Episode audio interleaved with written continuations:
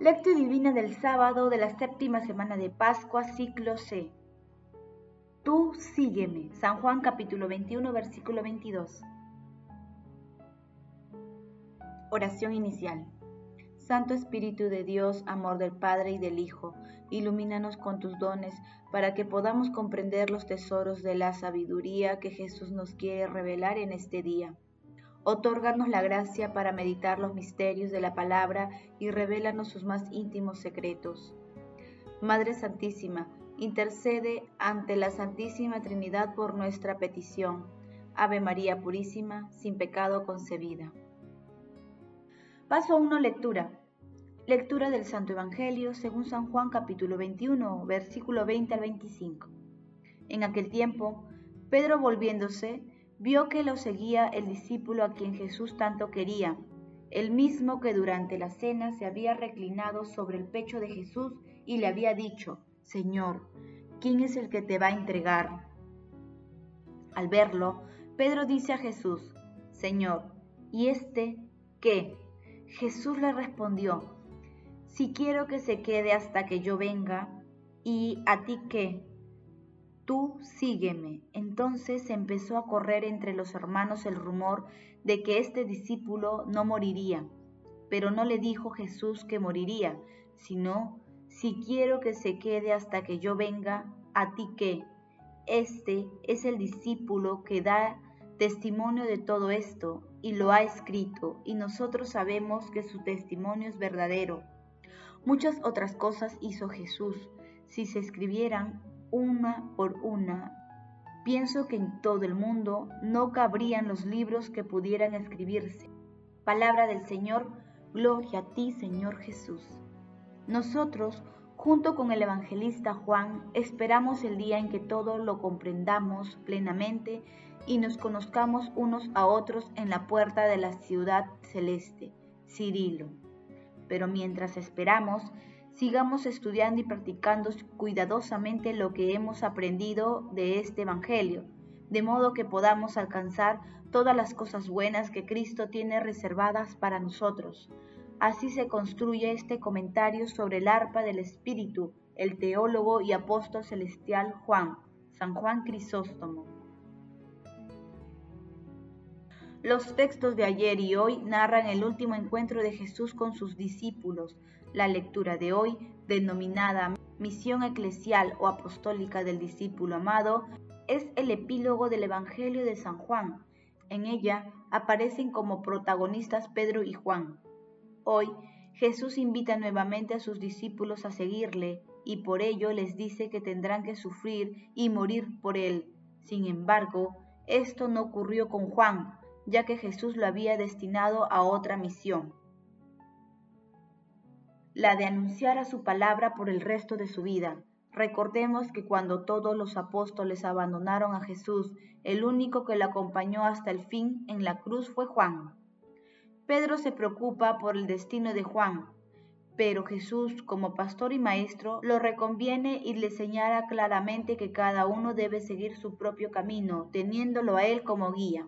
La parte final del Evangelio señala que todas las revelaciones y obras de Jesús, nuestro Redentor, son tan grandes que superan tantas nuestras capacidades humanas y que nosotros somos los herederos de la fe apostólica. Paso 2. Meditación. Queridos hermanos, ¿cuál es el mensaje que Jesús nos transmite a través de su palabra? El llamado a Jesús de Pedro se extiende a toda la humanidad. A cada uno de nosotros nos dice con plena confianza, sígueme, Tengamos en cuenta que muchas veces, al igual que Pedro, podemos olvidar nuestro propio sígueme. Jesús señala que seguirle significa también estar dispuesto a morir por él. Además, Jesús también revela que la proclamación de su palabra forma parte de la vida de todo discípulo. Toda persona es única e irrepetible y sus dones son regalo del cielo para amar a Dios y al prójimo identificando y cumpliendo sus encargos divinos en este tiempo de peregrinación, en los que podemos mencionar los siguientes. Cumplir y reflejar las bienaventuranzas. Manifestar el amor como el impulso de la vida humana y ofrecer nuestros dones para contribuir a la solución de los problemas del entorno. Hermanos, Meditando respondamos, ¿me comparo con otras personas en mis quehaceres cotidianos y también en mi, en mi camino de seguimiento a Jesús? ¿Superamos la tentación de criticar a los demás? Cumplo con mis responsabilidades siendo plenamente consciente de que cada persona tiene su propia misión en los caminos del Señor. Que las respuestas a estas preguntas nos ayuden a discernir sobre nuestros deberes y a seguir el camino que Dios ha marcado a cada uno de nosotros con un sentido vocacional y de permanencia en nuestro Señor Jesucristo, sea cual sea el estado de nuestras vidas. Jesús, María y José nos aman. Paso 3, oración. Padre eterno, Dios Todopoderoso, concédenos a los que hemos celebrado las fiestas de Pascua, conservarlas siempre, por tu gracia, en las costumbres y en la vida. Amado Jesús, concédenos las gracias para poder seguirte sea cual sea el camino que has destinado para cada uno de nosotros. Amado Jesús, nos consagramos a ti para que con la fuerza de tu Santo Espíritu podamos dar testimonio de tu amor en cualquier circunstancia de nuestras vidas. Amado Jesús, tú que descendiste al abismo para anunciar el gozo del Evangelio a los muertos, sé tú mismo la eterna alegría de nuestros difuntos. Madre Santísima, así como tú hiciste realidad tu maravillosa expresión de entrega a Dios, hágase en mí según tu palabra intercede ante tu amado Hijo para que nosotros hagamos también lo que Él nos inspira a través del Espíritu Santo. Amén. Paso 4. Contemplación y acción. Contemplemos a nuestro Señor Jesucristo con un sermón de San Agustín. La Iglesia conoce dos vías preconizadas y recomendadas por Dios. Una es la fe, la otra es la misión.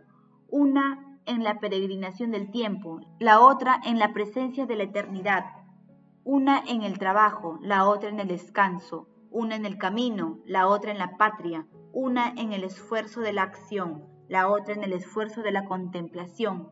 La primera está figurada en el apóstol Pedro, la segunda en Juan.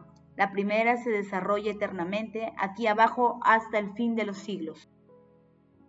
Y entonces tendrá fin, la segunda no encontrará su plenitud más que al fin de los siglos y en el mundo venidero no tendrá fin. Por eso Jesús dice a Pedro, sígueme. Y a propósito de Juan, si quiero que él se quede hasta que yo vuelva, a ti que, tú sígueme. Que tu actuar me siga de manera perfecta y modelada en el ejemplo de mi pasión. Que la contemplación comenzada permanezca hasta mi regreso será perfecta cuando yo regrese, porque sigue a Cristo. Este fervor hay que mantenerlo hasta la muerte, ha de permanecer hasta su retorno, y entonces este conocimiento será manifestado en plenitud. Aquí en el país de los mortales hay que aguantar los sufrimientos de este mundo. Allí contemplaremos los bienes del Señor en el país de los que viven. Que nadie separe a estos dos apóstoles, pues todos estamos representados en los dos, lo que Pedro simboliza y Juan representa. Hermanos, a un día de la solemnidad de Pentecostés invoquemos al Espíritu Santo para que nos ayude a discernir y asumir nuestras propias responsabilidades en nuestro seguimiento a Jesús y sobre todo que nuestro seguimiento se convierta en una vocación permaneciendo en Jesús. Hermanos, amemos que el amor glorifica a Dios. Glorifiquemos a la Santísima Trinidad con nuestras vidas.